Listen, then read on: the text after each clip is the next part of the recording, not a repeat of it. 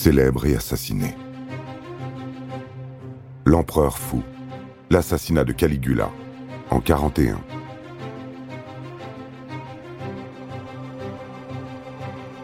Caligula a marqué l'histoire par sa cruauté et sa folie. Il devient maître du monde, c'est-à-dire empereur de Rome, à l'âge de 24 ans, alors qu'il n'y est pas destiné. Mais le pouvoir, sans doute, lui est monté à la tête. Avant de devenir empereur, il a déjà commis quelques écarts, surtout avec la morale. Par exemple, sa grand-mère l'a surpris au lit avec sa sœur Drusilla.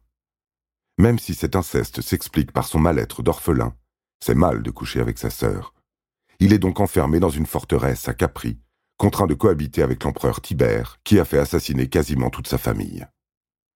Quand celui-ci se fait vieux, il doit désigner son successeur.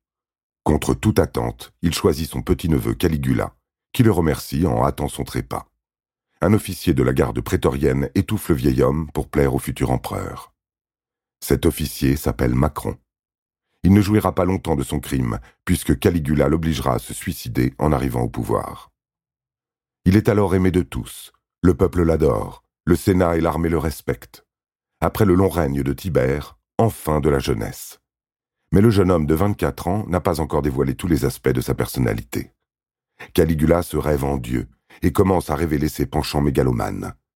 Il apparaît au cours de fêtes vêtu en Jupiter ou en Vénus. Les gens trouvent ça quand même bizarre pour un empereur. Par ailleurs, il déteste les sénateurs, avec lesquels il partage le pouvoir. Il fait donc tout pour les humilier. Il les fait poireauter à ses côtés pendant qu'ils mangent, comme de vulgaires serviteurs. Il en fait frapper ou assassiner certains, sans raison apparente. Puis il décide de faire son cheval consul, le plus haut grade que puisse atteindre un sénateur. Il faut dire que Caligula aime beaucoup son cheval, Incitatus. Il lui a offert une stalle en marbre, rien que pour lui, avec une mangeoire en ivoire, un licol en or orné de pierreries et des couvertures pourpres. Les sénateurs sont certes vexés, mais ils commencent surtout à penser que leur jeune empereur est complètement dingue. Ce qui se confirme rapidement.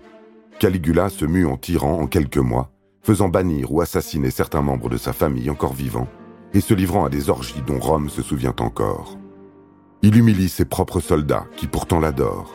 Il affame des lions, pour qu'il dévore ensuite des prisonniers ou des vieillards, qu'il promeut gladiateurs pour l'occasion. Il semble ivre de pouvoir et de puissance, et d'un sadisme sans borne. C'est pourquoi il décide de faire de sa sœur bien-aimée Drusilla, qu'il traite comme sa femme, son successeur à la tête de l'Empire. Son amour pour elle n'a pas de borne. Elle est son havre, son inconditionnel amour et voilà qu'elle meurt. La douleur décuple la folie de Caligula.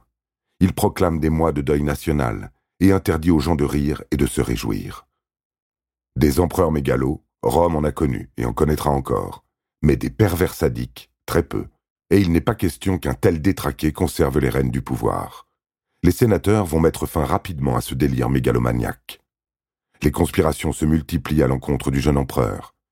Il échappe à beaucoup. Mais le 24 janvier de l'an 41, des membres de la garde impériale se tiennent à l'affût dans le couloir du théâtre où l'empereur assiste à une représentation. Un de ses officiers l'interpelle et le frappe de son épée. Les autres conjurés frappent à leur tour et s'acharnent tant ils le haïssent. Puis il tue sa femme et sa fille pour anéantir totalement Caligula et sa descendance. Rome le condamne à l'oubli. Ses statues sont décapitées, son nom effacé de toutes les inscriptions, le tyran doit disparaître des mémoires.